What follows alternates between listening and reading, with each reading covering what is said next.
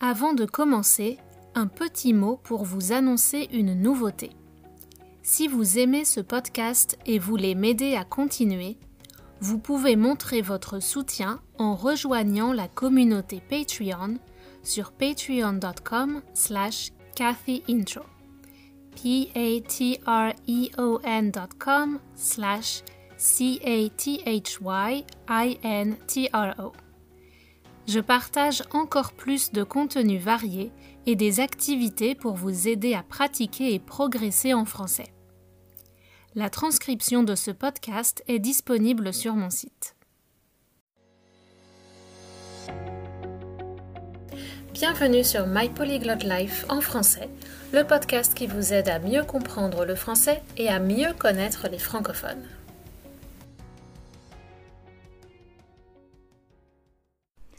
Bonjour, dans les trois premiers épisodes, je vous ai parlé des vacances des adultes, entre vacances farnientes et vacances à 100 à l'heure et des vacances des enfants.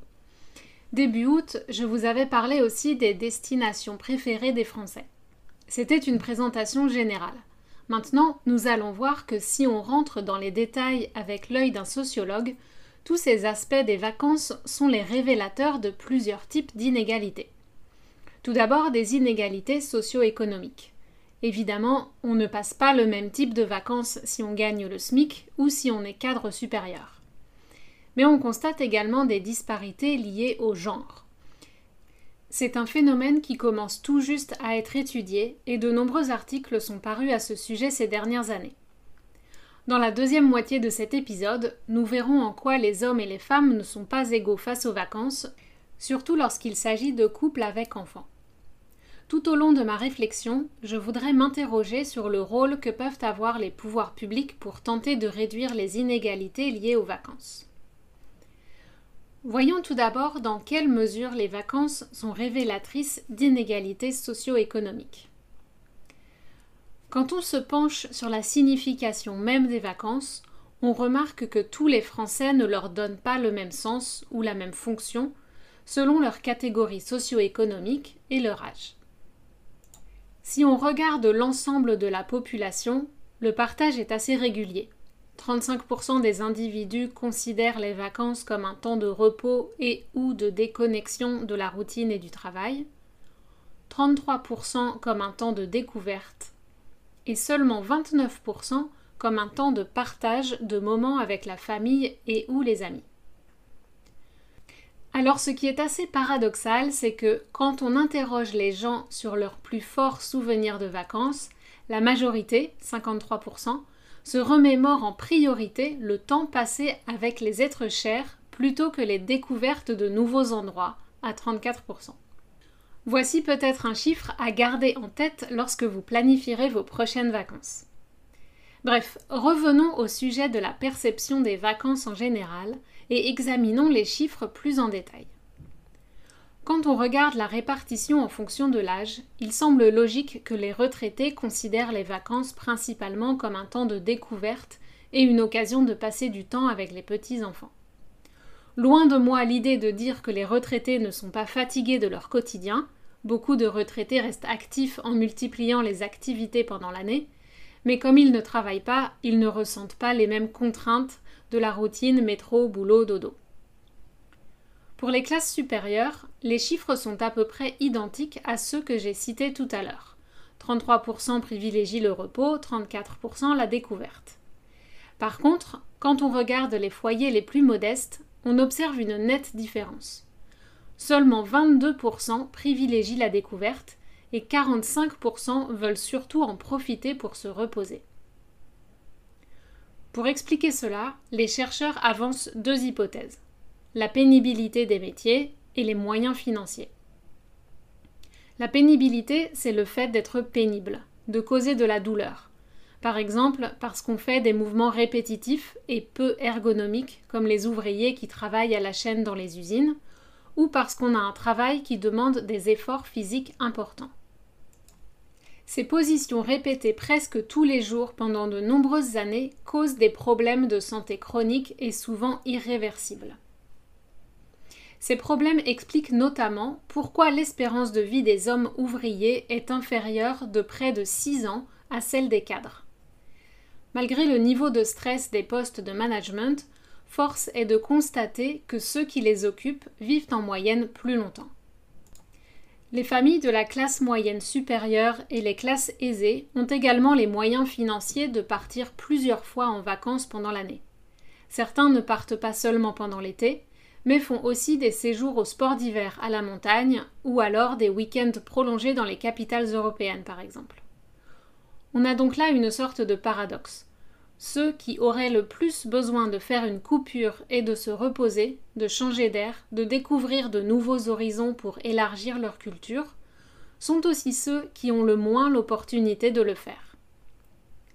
Maintenant, nous allons voir aussi les répercussions que ces perceptions et cette situation révélatrice d'inégalité ont sur la société avec le concept qu'on appelle le droit aux vacances. Et on va voir que le droit aux vacances crée des frustrations. D'après une enquête de l'Institut de sondage IFOP, 65% des Français déclarent qu'ils ont dû renoncer à partir en vacances pour raisons financières au moins une fois dans les cinq années précédentes. 50% des familles de milieu modeste et 48% des familles de la classe moyenne basse ont dû y renoncer de multiples fois, contre seulement 21% de la classe moyenne supérieure. Il y a une grande disparité entre les familles qui sont à l'aise financièrement et les autres. Cela brise l'homogénéité de l'expérience de vie de la population, d'autant plus dans un pays où la loi contre les exclusions de 1998 reconnaît le droit aux vacances comme un objectif national. Par conséquent, les vacances ne sont plus considérées comme un extra ou un luxe, mais c'est une chose dont tout le monde devrait pouvoir bénéficier. Comme je l'ai dit, cela génère donc des frustrations. J'imagine que vous avez tous entendu parler du mouvement des Gilets jaunes, ces séries de manifestations qui ont émaillé toute l'année 2018 et même 2019. On retrouve ce clivage quand on étudie les personnes qui soutenaient le mouvement et leurs déclarations. On constate nettement que c'est un mouvement initié par les classes modestes, défavorisées ou moyennes inférieures. Ce qui a mis le feu aux poudres et déclenché ce mouvement était un projet de taxe sur l'essence, une denrée que tous les Français utilisent et dont les foyers les plus modestes ont particulièrement besoin. Les Français de la classe moyenne inférieure qui ont une famille sont plus susceptibles d'habiter dans la campagne ou en dehors de la ville, là où les loyers et les maisons coûtent moins cher, ce qui signifie qu'ils ont besoin d'avoir une voiture pour aller au travail. Cette mesure les touchait donc tout particulièrement. Le timing du gouvernement a également été très mauvais, car l'annonce de la création de cette taxe est arrivée peu après la suppression de l'impôt sur la fortune, l'ISF, qui concerne les foyers les plus aisés. En termes de budget, je ne sais pas quel impact cela avait, mais en termes symboliques, ça a donné une très mauvaise image du gouvernement et les manifestations ont éclaté. 61% des participants au mouvement des Gilets jaunes ont déclaré qu'ils doivent souvent renoncer à partir en vacances. De même que 45% des personnes qui soutiennent le mouvement mais ne participent pas aux manifestations. Une partie des Gilets jaunes manifestaient pour faire prendre conscience de leur situation difficile. Voici deux exemples de déclarations qui montrent que les vacances sont une préoccupation importante pour certains manifestants. On attend du gouvernement quelque chose de concret, qui nous permette de recommencer à vivre plutôt qu'à survivre. Chaque mois, on est à découvert. Ça, ça veut dire que le compte bancaire est négatif, dans le rouge, en dessous de zéro, car la somme de leurs dépenses mensuelles est supérieure aux revenus. On n'est plus parti en vacances depuis des années, déclare un plombier. Une ouvrière à la retraite se plaint. Avec mon mari, une fois qu'on a payé les factures, il ne reste rien. Les loisirs, on n'y pense pas, les vacances, encore moins. De nos jours, on le voit, les loisirs et les vacances font partie du quotidien considéré normal des Français. Toute nouvelle taxe ou impôt qui empiète sur, qui réduit le pouvoir d'achat et la capacité de partir en vacances est vécue comme une injustice, ce qui n'était probablement pas le cas il y a 60 ou 100 ans. Les pouvoirs publics doivent donc tenir compte de ce fait et continuer d'encourager le tourisme social et solidaire comme les colonies de vacances pour les enfants et les villages vacances abordables. Depuis 20 ou 30 ans, on constate une montée en gamme des services du secteur du tourisme. C'est-à-dire que les infrastructures sont plus confortables et l'offre d'activités plus diversifiée, parce que c'est plus rentable pour les entreprises et c'est parfaitement compréhensible dans une économie capitaliste. Toutefois, en France, l'économie de marché n'est traditionnellement pas aussi libérale qu'aux États-Unis, par exemple. Donc il me semble important de continuer à entretenir une offre touristique solidaire qui permet même aux foyers les plus modestes de s'évader quelques jours de leur routine. Par ailleurs, un autre domaine où les inégalités sont de plus en plus souvent pointées du doigt ces dernières années, c'est bien sûr la question des relations entre les hommes et les femmes. S'il y a un secteur dans lequel la législation permet de grandes avancées, c'est bien celui-ci. Toutefois, je pense qu'avec les vacances, on a peut-être trouvé une limite au pouvoir du législateur. On est ici tellement loin dans la sphère privée que seul un changement des mentalités paraît être la solution. On va voir maintenant que la charge mentale des femmes ne prend pas de vacances. À cause de la structure de la répartition du travail le reste de l'année, les mères continuent souvent à assumer le rôle d'éducatrice et d'organisatrice, pendant qu'une bonne partie des pères profitent des vacances pour avoir une relation plus amicale avec les enfants car ils ont plus de temps libre. Les vacances, par définition, c'est sortir de sa routine, se dépayser. C'est un beau projet, mais qui dit sortir de la routine dit gérer le changement et les imprévus.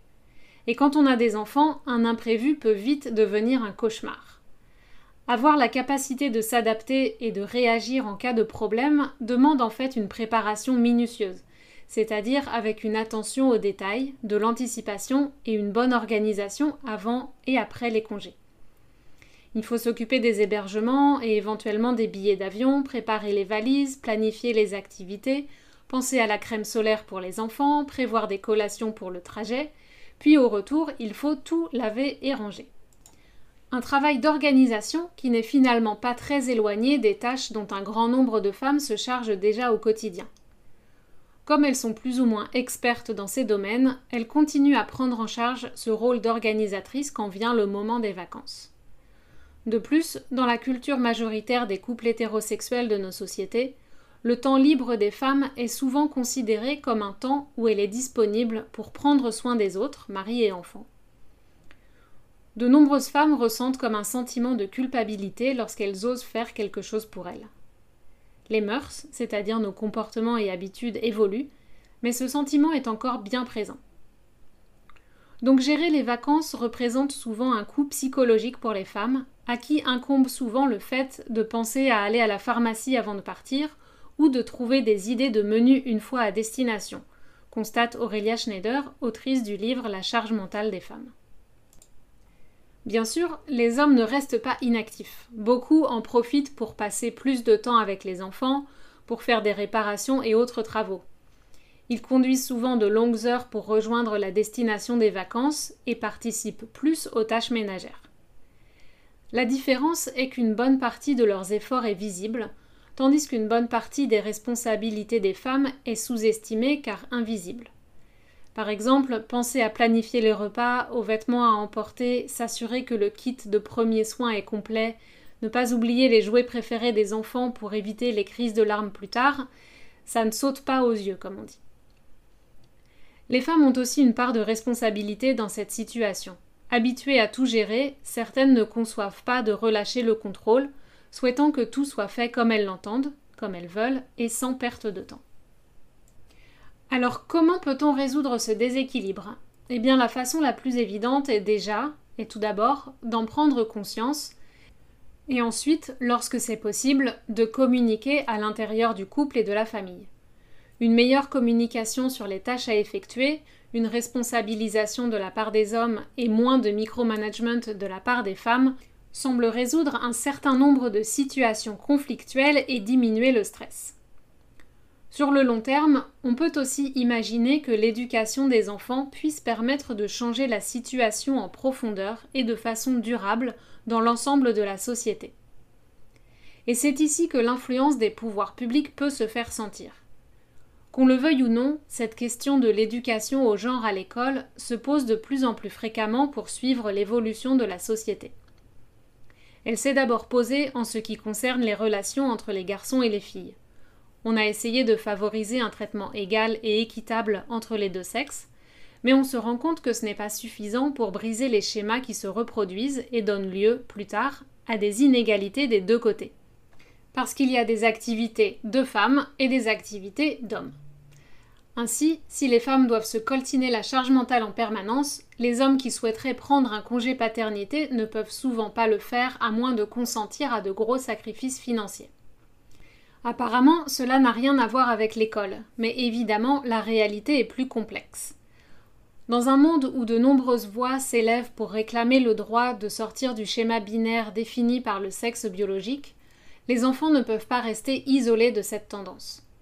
Pour qu'ils comprennent le monde qui les entoure, il faut leur expliquer avec des mots adaptés et les socialiser dès leur plus jeune âge d'une façon compatible avec cette évolution des mœurs. On sait maintenant que certaines personnes ne se sentent pas alignées avec leur sexe biologique dès l'enfance. On sait aussi que les stéréotypes de genre, qu'ils soient masculins ou féminins, influencent nos comportements très tôt dans la vie et perdurent, continuent à l'âge adulte. Si l'école sait intégrer toutes les identités mieux que par le passé, notamment en transformant les relations des enfants avec leurs pères, je parle ici des pères P-A-I-R-S, donc les personnes de même niveau et non pas des pères comme les papas. Donc on peut penser que si on transforme les relations des enfants avec les autres enfants, avec leur père, euh, on peut penser que cela réduira les souffrances psychologiques qui peuvent avoir des conséquences désastreuses comme la dépression, le suicide et toutes les formes de violence.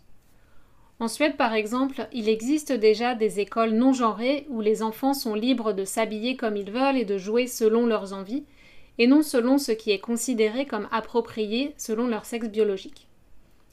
Ce pays est l'un des pays les plus égalitaires entre les hommes et les femmes. Évidemment, cette pédagogie neutre nous emmène assez loin dans la déconstruction des modèles qui façonnent nos sociétés, et elle compte beaucoup d'opposants de tous les sexes et genres. À l'échelle de l'humanité, on n'a finalement que peu de recul sur cette question. Ce phénomène date à peine quelques dizaines d'années pour les projets les plus innovants. C'est pas vraiment assez pour savoir si la société du futur sera vraiment meilleure que celle du passé. J'ai l'espoir que ce sera le cas si on encourage la solidarité et la bienveillance entre les individus, mais là c'est peut-être mon côté idéaliste qui parle.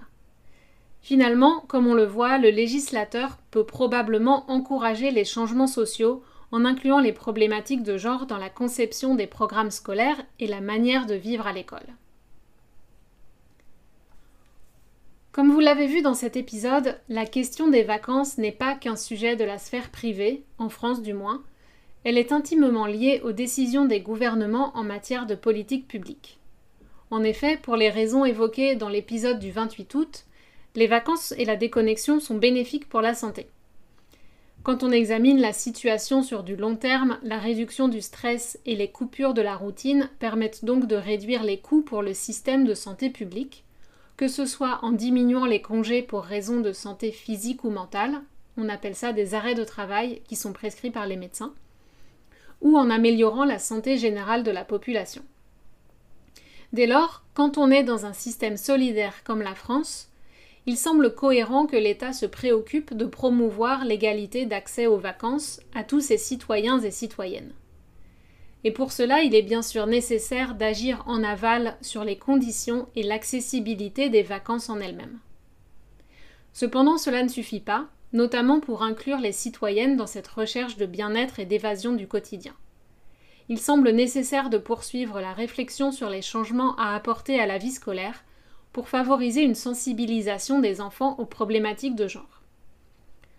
Ceci sera probablement un grand défi de l'école du futur, car on peut ici se heurter aux principes culturels que les familles transmettent à leurs enfants, reposant l'éternelle question l'école est-elle un lieu d'instruction ou d'éducation? Voilà, c'était encore un sujet lié aux vacances, mais comme tout le monde est déjà retourné travailler après la rentrée scolaire, on a parlé de choses, je ne dirais pas plus sérieuses, mais peut-être un peu plus complexes et politiques. J'espère que ça vous fera réfléchir en français à la question de la solidarité et des inégalités dans la société et que vous aurez envie d'en apprendre plus sur certains aspects évoqués. Pour moi, c'est l'heure de prendre une petite semaine de vacances et de déconnexion bien méritée. Et pour moi, les vacances, je dois avouer que c'est surtout l'occasion de découvrir des cultures et des paysages différents de mon quotidien. Voilà, si vous aimez ce podcast, n'oubliez pas de vous abonner et d'en parler autour de vous, et je vous dis à très bientôt sur My Polyglot Life en français.